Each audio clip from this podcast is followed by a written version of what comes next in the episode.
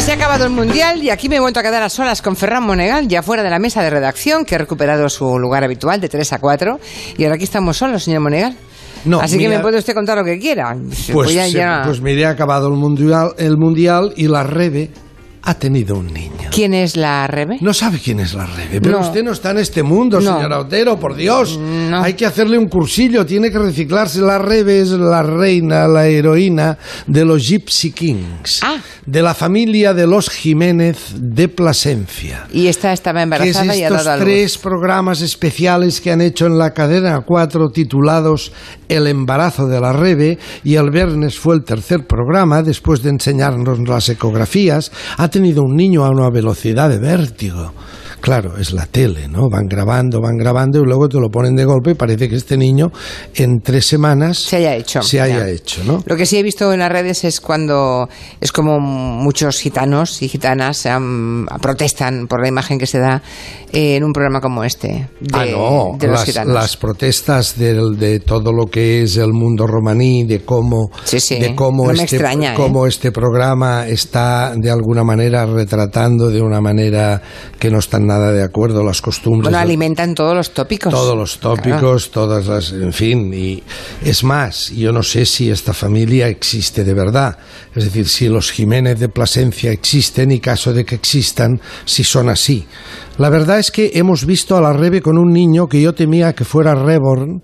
Digo, como no sabes nunca en estos programas de cuatro si, si va a ser un niño, De si, verdad, todo esto es muñeco, verdad o no. sí. Es decir, si la rebe que iba con la tripita, si eran almohadones que le metían dentro o era verdad. Y lo digo ahora. Hombre, si tan lejos no llegará a la tele. A ver, esto. si alguien me escucha de la familia de la Rebe, lo digo con todo el cariño y el afecto, pero que sepan que la audiencia nunca sabemos en la cadena 4. Ya le dije el otro día lo de aquello de Gourmet Edition, ven a cenar conmigo. Sí. Que todas las semanas lo hacían en casa de uno de los VIPs, de estos VIPs que, que contrataban, y siempre era el mismo piso. Bienvenidos a mi casa y era el mismo piso y en la estantería las habían cambiado las, estan- las, Las fotografías, sí, ¿no? sí, es verdad. Pues aquí tampoco sabes nunca. La verdad es que se produjo una escena muy bonita en el hospital. Yo digo, Dios mío, que esto sea mío es algo muy bonito. Y más para mi papá y mi mamá, la verdad, porque siempre han deseado un niño y ahora yo que se los dé, pues. Ay, te como todo su vuelo. Te como todo ese morro. Te como culo su vuelo. Cuando yo veo a mi papá y a mi mamá cogiendo a mi niño, pues me satisface el corazón, ¿no? Bien, el niño parece que ser que le van a poner o le han puesto de nombre Joselito, José, como el padre, no como el abuelo, que se llama Daniel, y el niño se mueve. Eso lo puedo constatar. O sea, no es un muñeco, vamos, que es de muñeco. verdad. El, niño, el niño se Bueno, movía, bueno. movía las manitas, movía los labios, un chaval muy simpático, además, una criatura, un bebé muy, muy, muy divertido. Ahora, eh, si es real el parto, es curioso, nos enseñan la ecografía y la cadena 4, que estamos tan acostumbrados a ver los partos. Recuerda usted su amiga Samantha Villar, Sí. Que tuvo, tuvo el hijo delante de, todo, de toda España. Nos, fotografiaron, nos enseñaron el parto, que está muy bien. El parto de la Rebe no lo han enseñado, de manera que, y que me perdone, repito, esta familia, pero puede ser el hijo de la Rebe o puede ser un niño de la nursería que les han dicho, "Mm, prestádnoslo un poquito que haremos el número. No lo sé, llega un momento que ya la ficción y la realidad, llega un momento que ya el, el espectador se queda absolutamente turulato, no sabes nunca si lo que te... Se confunden. Bueno, vale. Parece, parece un programa informativo, parece un telediario o un telenoticias. Ya, cualquiera. ¿Qué, qué cara de mal, Cualquiera. qué cara de maldad se le pone. Creo que esta mañana, señor Monegal, se ha quedado usted mm, ante el televisor muy impactado por la frase Sí. sabia que ha escuchado en Al Rojo Vivo. De un pensionista esta mañana. Estaban conectando como todos los lunes el programa Al Rojo Vivo, que ahora lo está llevando María Llapart porque eh, Ferreras está de vacaciones. Eh, tenía un redactor destacado en la Ría de Bilbao. Estaba hablando con un pensionista, Marcial Santos, y en un momento dado le pregunta, ¿hasta cuándo, cuántos lunes vais a seguir más? Lleváis seis meses, eh, lunes tras lunes aquí. ¿Hasta cuándo? Pues hasta que eh, se seque la ría o hasta que el infierno se congele. Hasta que se seque la ría o el infierno se congele. Buena frase. Muy buena frase. Saludos a Marcial Santos y ánimo con esta lucha que gracias a estas movilizaciones, cuidado, y el reflejo que tienen en la tele, sobre todo en algunas cadenas, por ejemplo la sexta, el reflejo, como Sí. esto no lo tapan, sino que lo enseñan, concienciando a toda la población, esto va a seguir adelante y finalmente yo creo que se va a sacar, van a salir del pozo las pensiones estas indignas y van a dar algo más decente. Bueno, eh, no- no- Espero que sí. Vale. Tengo por aquí un par de, de correos para usted que le preguntan sobre un nuevo espacio de televisión española que se llama Crash, que presenta a López Iturriaga. ¿Lo ha visto? Sí, señora. Ah, bueno. es la cosa más aburrida, más imbécil. De verdad, no digo que los que lo hagan sean imbéciles, digo que es una cosa tan tonta, tan manida, es un ¿De qué- de concurso qué va? estos de ¿Es un vera- concurso? Mire, por lo menos palangana no hay, cosa que ya es una heroicidad. Ah, que- es este que el otro día usted tenía Sí, el ten- temor de que hubiera te- piscina o algo de agua. Mire, hay un momento, es- Sí. se trata de, de- Mire, lo presenta Juanma López Iturriaga, ¿verdad? Gran baloncestista en otra época y que ahora quiere ser presentador de televisión. Bueno, cada uno pues hace lo que puede en esta vida, de acuerdo. Pero eh, entonces hay dos equipos, ¿no? Dos equipos. Y entonces, para darle un poco, dicen, hombre, aquí tendríamos que contratar a alguien para dar un poco a alguien conocido.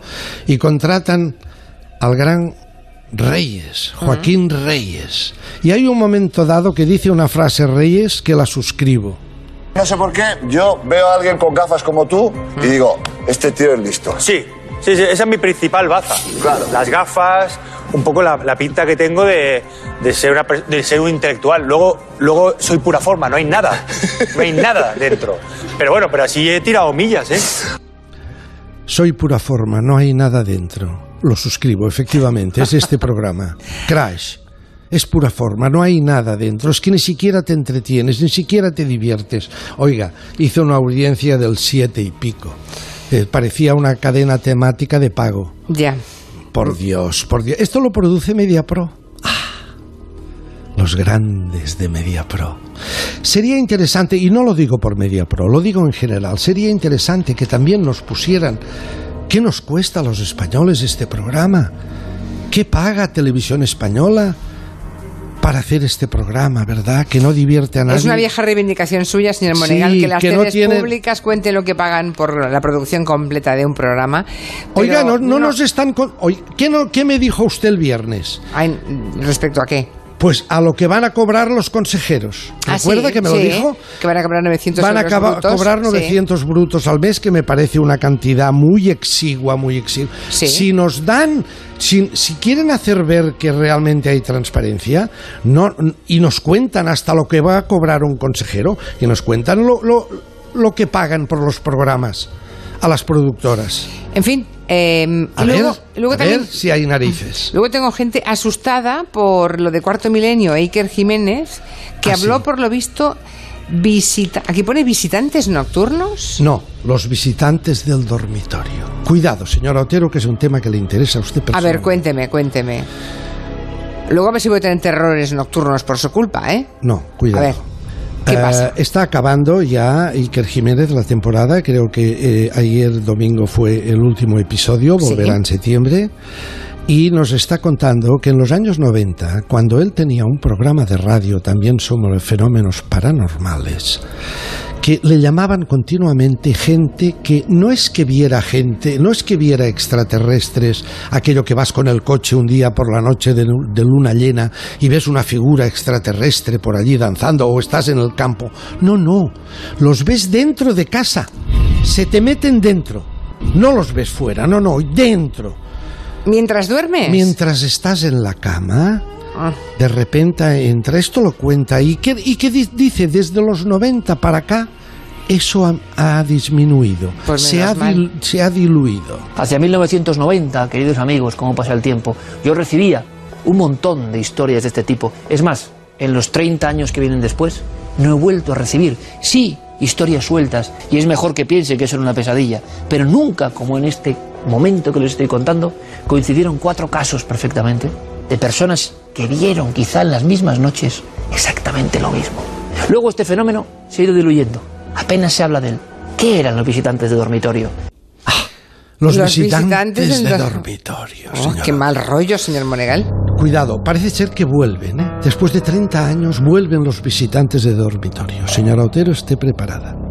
Si por un casual, imagínese que usted estu- estuviera casado con un señor que se llama Manolo.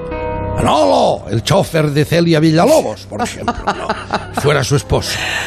En un momento dado, Manolo entra en su habitación, Sí. una tarde, viene una noche, llega tarde y se encuentra Julia Otero con alguien al lado en la cama. Cuidado, usted siempre tiene que decir, Manolo no es lo que parece. Es un visitante. visitante de dormitorio. Vale, o sea, ¿cree, Cuidado. cree usted que es una estrategia es, esto muy, para... es muy bonito. Lo de visitante de dormitorio. ¿Puede ser visitante hombre o visitante mujer? Sí, sí, parece ser que sí. Ah, entonces es Normalmente muy bueno dice para que todos, tienen. claro. Sí, Ah, pero es curioso. Nos ha contado también que la morfología de estas criaturas visitantes de dormitorio suelen ser criaturas de no más de un metro de altura con una gran cabeza. Hombre, pues no me parece... La cabeza superior, me refiero. Ya, ¿eh? ya, no, descrito así no me parece muy excitante, la verdad. Eh, Los ojos parece ser que son muy, muy bonitos. Ya, bueno, sí.